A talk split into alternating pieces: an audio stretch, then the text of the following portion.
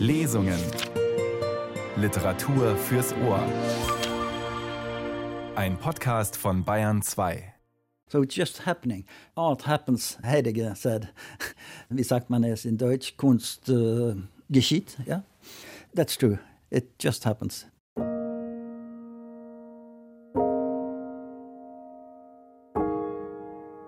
Für seine innovativen Dramen und für seine Prosa, die dem Unsagbaren eine Stimme geben, wird der Norweger Jon Fosse mit dem Nobelpreis für Literatur 2023 ausgezeichnet. Das wissen wir seit Donnerstag, seit die schwedische Akademie ihre Entscheidung verkündet hat. Fosse hört, wenn er schreibt, so hat er es auf Bayern zweimal gesagt, und das merkt man seiner oft minimalistischen, zurückhaltenden Sprache an. Hier in den Radiotexten am Sonntag und im Bayern 2 Podcast Lesungen gibt es heute eine Begegnung mit Jon Fosse. Wir wiederholen eine Sendung aus dem Jahr 2019, als Norwegen das Gastland der Frankfurter Buchmesse und auch Jon Fosse zu Besuch in Deutschland war. Zwei Jahre später wurde er dann übrigens Mitglied der Berliner Akademie der Künste. Zum Gespräch gibt es eine Lesung mit André Jung aus dem Monolog des Malers aus Vosses Roman Der andere Name.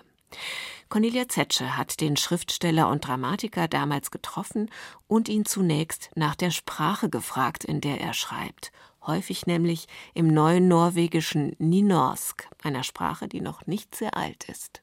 Uh,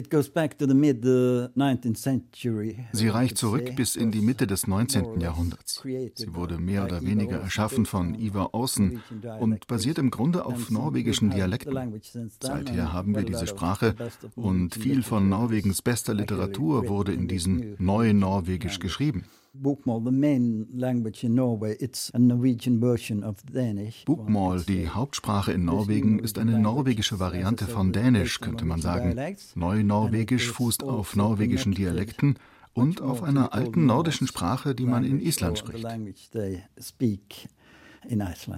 Sie wurden in Deutschland gefeiert als der neue Ibsen, als Norwegens Beckett. Sie wurden immer wieder nominiert für den Literaturnobelpreis. Was ist das Credo dieses Schriftstellers Jon Fosse, das literarische Credo? Stick to yourself. Bleib du selbst. Hör nicht auf etwas außerhalb dieser inneren Stimme. Mach es auf deine Weise. I did it my way, as the song goes. Yeah. Sie haben mit Romanen begonnen, Sie haben mit Stücken weitergemacht, Sie sind berühmt geworden als Dramatiker. Dabei wollten Sie eigentlich Musiker werden. Ja, aber ich war ein sehr schlechter Musiker. Ja, ich versuchte Gitarre zu spielen, wie gut wie möglich, aber ich konnte es nicht schaffen. Ich weiß nicht warum. Ich, ich hatte kein Talent sozusagen, ja. And so I completely stopped at the age of 16. Also habe ich mit 16 komplett damit aufgehört und mit dem Schreiben begonnen. To do in my writing what I did when I was playing music. Und dann habe ich beim Schreiben das gleiche wie beim Musikspielen versucht. Ich versuchte in die gleiche Stimmung zu kommen wie mit der Gitarre in früheren Jahren. So kamen all die Wiederholungen in mein Schreiben. Warum haben Sie sich vom Theater verabschiedet und wieder der Prosa zugewandt?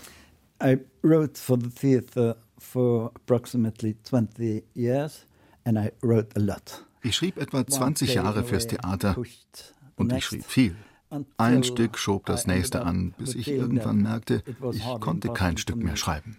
Und da beschloss ich, mit dem Stückeschreiben aufzuhören und kehrte zur Prosa zurück und zur Poesie.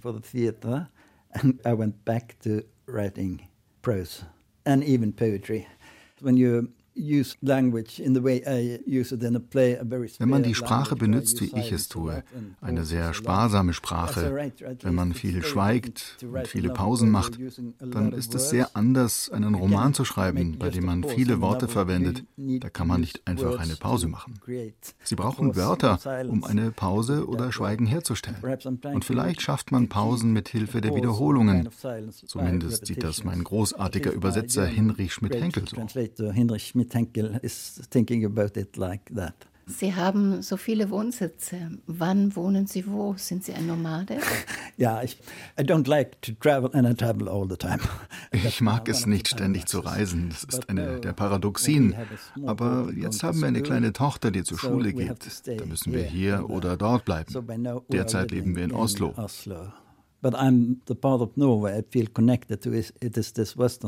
Aber ich fühle mich verbunden mit dem westlichen Teil Norwegens, mit den Fjorden, den Bergen, der Küste, wo ich eine Wohnung nördlich von Bergen habe und eine Hütte und ein Boot dort, wo der Sonjefjord ins Meer fließt.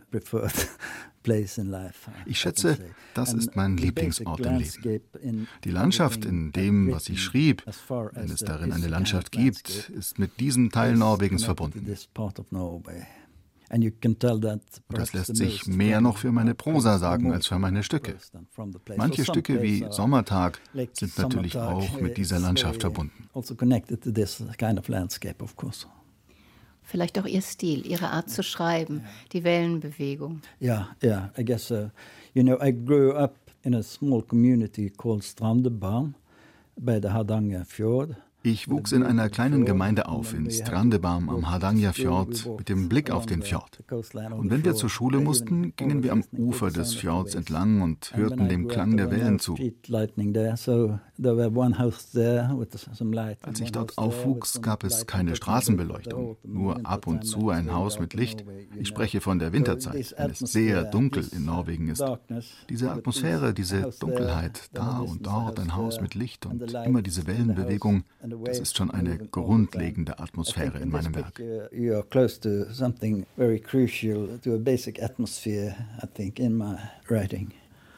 Die Dunkelheit, die Wellenbewegung, ganz wenig Licht, wenig ja. Menschen. Ja, aber Licht, trotzdem auch Licht. Und es gibt einen Ort, der Fosse heißt? Ja, das ist where I come from, where I grew up. Daher komme ich, da wuchs ich auf. Ein Teil einer ländlichen Gemeinde trägt diesen Namen. Vor ein paar Generationen war es Mode, den Namen des Ortes anzunehmen. Und mein Ur-Urgroßvater oder so änderte seinen Namen und nannte sich Fosse, wie der Ort. Es ist eine alte Form des Dativs für Wasserfall. Es meint den Ort am Wasserfall. Das Wasser ist in ihrem Schreiben, in ihrem Namen, in allem. Yes, the movement of the moving water, the flow. Ja, die Bewegung des Wassers, das Fließen. Vor allem die Heptalogie, mein Roman, ist wie fließendes Wasser, wie ein Fluss. Man spricht ja auch von dem Fosses Sound. Wie kommt der zustande? Wie entsteht so eine Partitur der Wiederholung, des Vorantreibens, des Sogs? Ich habe wirklich keine Worte, es zu beschreiben. Ich spreche vom Hören. Wenn ich schreibe, ist es ein Akt des Hörens, nicht des Schreibens. Viele Schriftsteller sagen, sie hätten Bilder im Kopf. Ich sehe keine Bilder. Ich habe Empfindungen und Stimmungen. Ich weiß nicht, was es in Bewegung hält. Ich versuche einfach, bei mir zu bleiben und mir zu folgen. Es geschieht einfach. Art happens, Heidegger said. Wie sagt man es in Deutsch? Kunst äh, geschieht, ja? That's true. It just happens. Alle ihre Texte sind Kammerspiele, auch wenn es keine Stücke sind. Auch die Romane, auch die Gedichte haben so etwas Eingeschlossenes. Ja. Und alle sind von einer großen, abgrundtiefen Trauer. Warum ist der Tod so präsent? Ja, Again, I don't know. Das weiß ich auch nicht.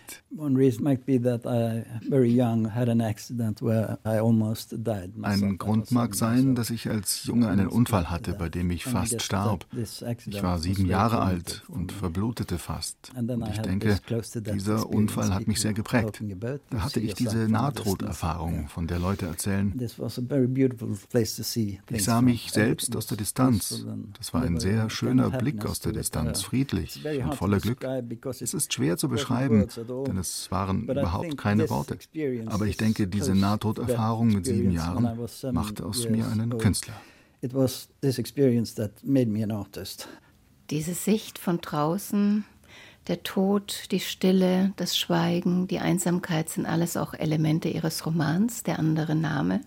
Wieder eine Paargeschichte, könnte man sagen, obwohl die Frau nicht mehr lebt. Der andere Name ist der innere Monolog von Asle. Es finden auch Dialoge statt, aber vor allen Dingen ist es der innere Monolog von Asle. Eines Verstummten, eines Malers, eines Witwers, eines einsamen Menschen. Und auch da wechseln sie zwischen diesem Ich und Er. Man überlegt die ganze Zeit, ist es eine Person? Sind es zwei Personen? Ja, the teller of the story is Asle, this painter. Der Erzähler ist Asle, der Maler. Man befindet sich auf einer Ebene und dann erinnert er sich an seine Kindheit und dann trifft er einen anderen Asle, eine Art Doppelgänger, würde ich sagen. The second Asle, a kind of Doppelgänger, I would say. It's all in a way mixed up. Alles ist in gewisser Weise gemischt ein gedehnter Moment, simultan erzählt. Eine Art von Simultanität. Der ganze Roman ist simultan sozusagen. Und es ist selbstverständlich traumhaft. Aber ich glaube, es ist nicht schwierig, diesen Roman zu lesen. Es ist ganz einfach zu lesen. Eine einfache Geschichte, aber doch auch sehr kompliziert auf eine andere Weise, ja.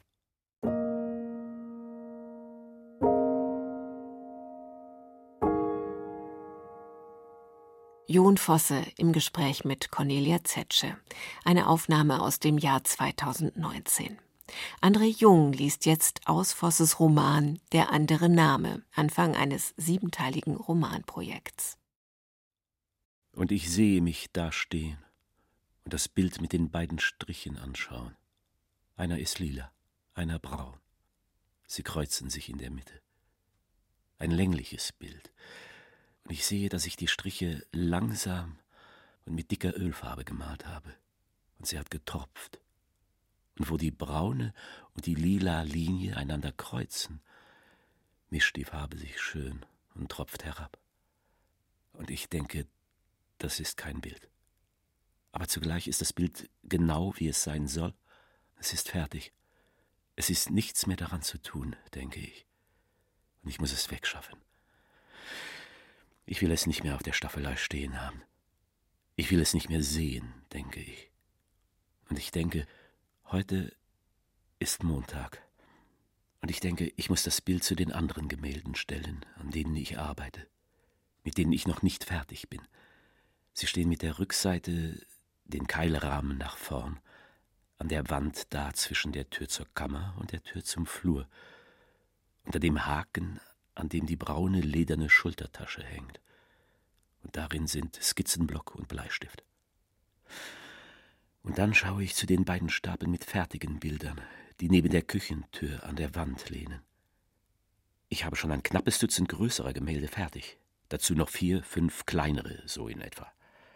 Die meisten Bilder sind mehr oder weniger quadratisch, wie Sie es nennen, denke ich. Aber inzwischen male ich auch lange, schmale Bilder. Und das Bild mit den beiden sich kreuzenden Strichen ist rechteckig, wie Sie es nennen. Aber das Bild will ich nicht in meiner nächsten Ausstellung haben, denn eigentlich mag ich das Bild nicht. Und vielleicht ist es auch gar kein Gemälde, nur zwei Striche.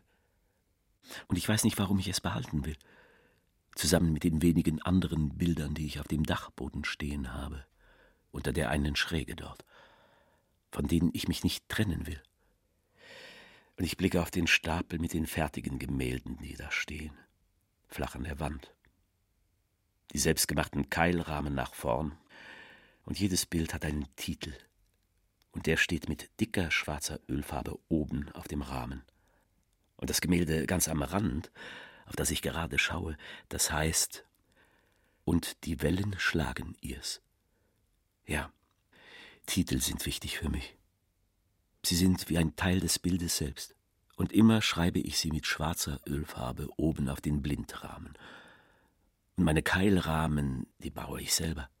Das habe ich immer gemacht und ich werde es machen, solange ich male, denke ich. Und ich trete ein paar Meter von dem Bild zurück. Ich bleibe stehen und ich schaue es an. Und dann mache ich das Licht aus. Und dann stehe ich da und schaue das Bild im Dunkeln an. Denn draußen ist es dunkel, in dieser Jahreszeit ist es den ganzen Tag lang dunkel. Oder fast dunkel, denke ich. Und ich schaue das Bild an. Meine Augen gewöhnen sich allmählich an die Dunkelheit, Und ich sehe die Striche, sehe sie sich kreuzen, und ich sehe, dass viel Licht in dem Bild ist. Ja, viel unsichtbares Licht. Und dann schaue ich zu dem runden Tisch dort vor dem Fenster. Rechts und links an dem runden Tisch stehen zwei Sessel, und in dem einen, dem linken, da habe ich immer gesessen. Und sitze ich heute. Und in dem rechten hat immer die Ales gesessen. Ja, solange sie lebte. Aber dann ist sie viel zu jung gestorben. Und daran will ich nicht denken. Und ich sehe mich da auf meinem Sessel sitzen. Das Fenster hat zwei Flügel und beide Flügel kann man öffnen und beide Teile des Fensters sind in drei Scheiben aufgeteilt und in der Mitte des rechten Flügels soll sich der Wipfel von der Fichte befinden. Und ich habe die Fichte im Auge und an meinem Zielpunkt kann ich die Wellen dort im Dunkeln sehen. Und ich sehe mich da sitzen und auf die Wellen schauen. Und ich sehe mich zu meinem Auto gehen, das vor der Galerie Bayer steht. Ich trage meinen langen schwarzen Mantel.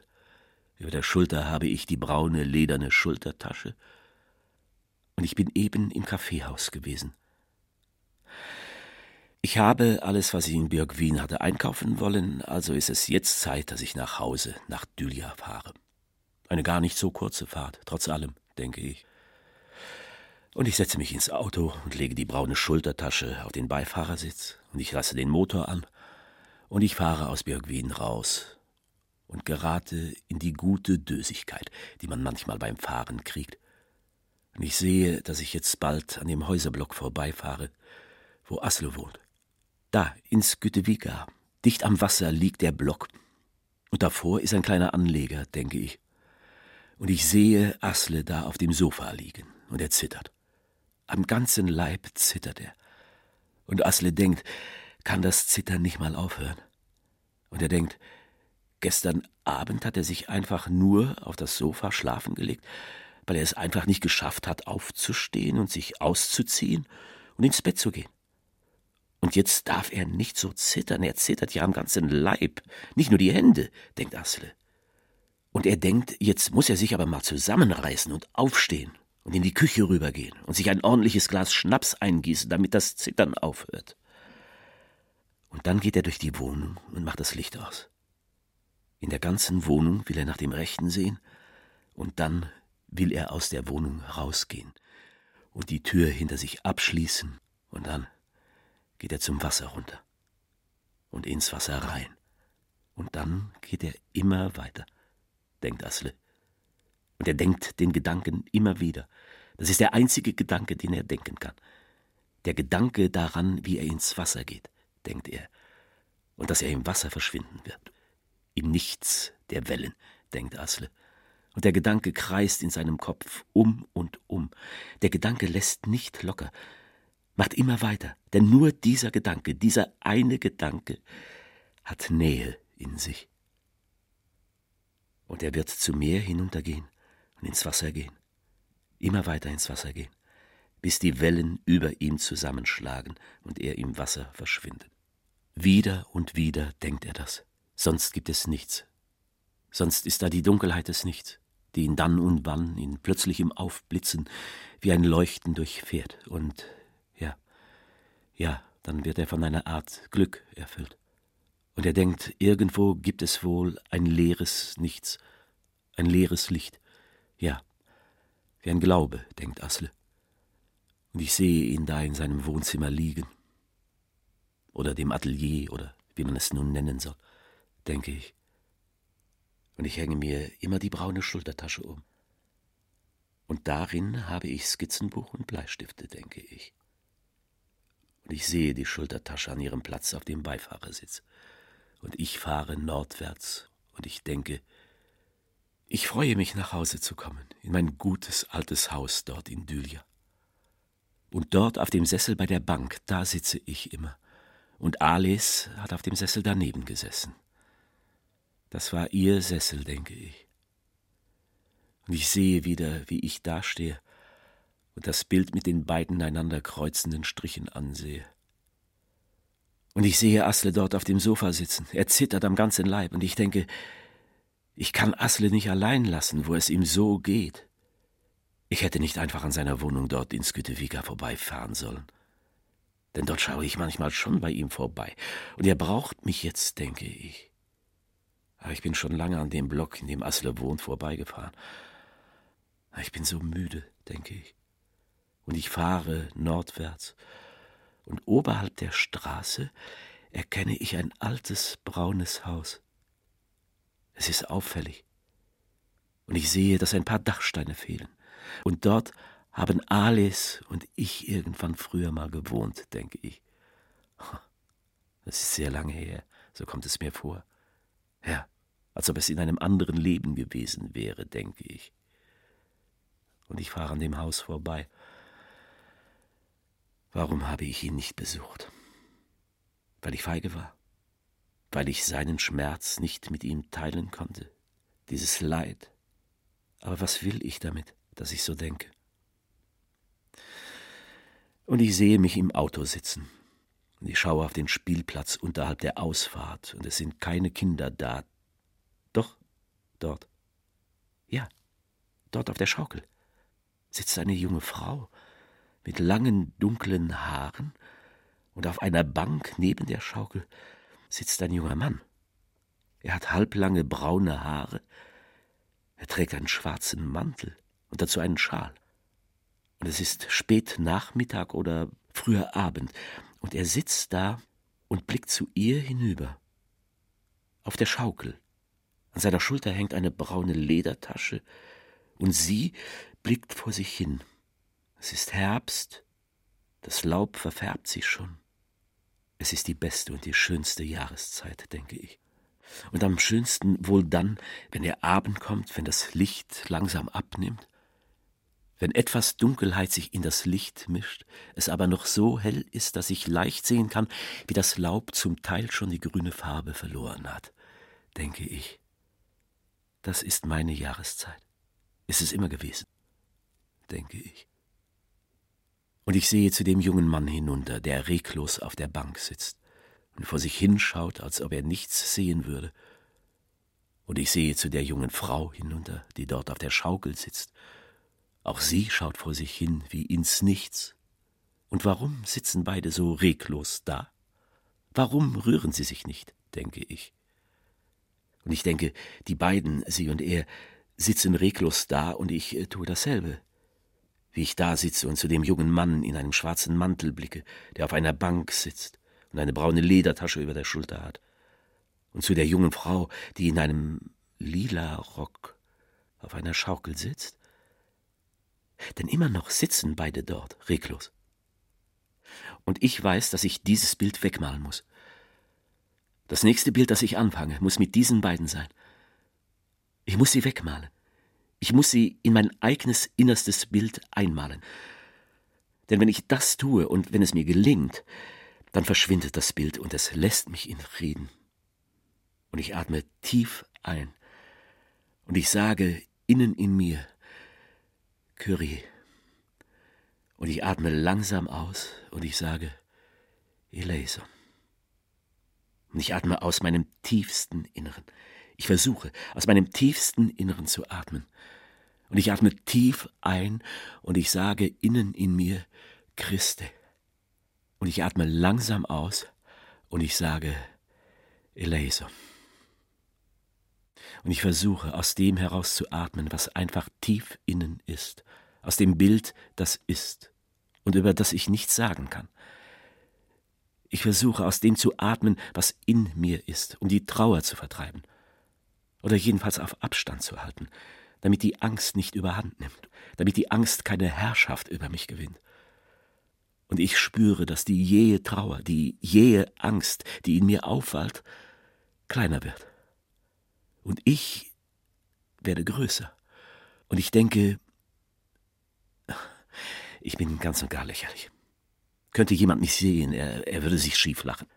Stell dir nur vor, so in einem Auto, in einer Ausfahrt zu sitzen und Kyrie eleison, Christe eleison zu sagen. Das ist zum Lachen, sonst nichts. Aber sollen Sie ruhig lachen. Denn es hilft. Es hilft. Ja. Jetzt fühle ich mich wieder ruhiger. Und ich schaue wieder zu den beiden auf dem Spielplatz und ich denke, jetzt ist es Zeit nach Hause zu meiner Frau und unserem Kind zu fahren. Sie warten zu Hause auf mich. Aber ich bin doch unterwegs nach Dylia. Das hier ist doch die Straße nach Dylia. Ja, jetzt muss ich nach Dylia fahren, natürlich. Wohin sonst soll ich denn fahren? Ich werde zu meiner Frau und unserem Kind fahren? Von wegen zu Frau und Kind. Was denke ich denn da? Nein. Jetzt muss ich nach Dylia fahren, zu dem alten Haus, in dem ich wohne, wo ich allein wohne, so ist das. Und was denke ich? Dass ich nach Hause zu meiner Frau und unserem Kind fahren muss. Vielleicht ist es genau das, was ich mir wünsche. Und deswegen denke ich es, weil ich das gerne tun würde. Weil ich gerne zu meiner Frau und unserem Kind nach Hause kommen würde. Weil ich es mir gerne ersparen würde, in ein leeres Haus zu kommen. Ein leeres und kaltes Haus. In meine eigene Einsamkeit. Und jetzt steht er da, und er steht hinter der jungen Frau in seinem langen schwarzen Mantel, und er fasst die Seile an, an denen der Sitz aus vergrautem Fichtenholz hängt, auf dem sie sitzt, und er zieht sie sacht nach hinten. Herrlich, ruft sie, mehr, ruft sie. Und er steht da und schaut sie an, und er sieht sie vor und zurück schaukeln, auf und nieder, aber immer weniger. Und dann nimmt sie selbst ein wenig Schwung, vor und zurück, auf und nieder, und dann wird die Schaukel langsamer, und sie schwingt noch ein wenig vor und zurück. Und sie wendet ihm das Gesicht zu, und sie geben einander einen raschen Kuss. Wir haben uns, sagt sie. In der tiefsten Dunkelheit, sagt er. Immer wir beide, sagt sie. Immer du und ich, sagt er. Asle und Alice, sagt sie. Alice und Asle, sagt er. Immer wir beide, immer nur wir beide. Du und ich, sagt sie. So ist es, sagt er.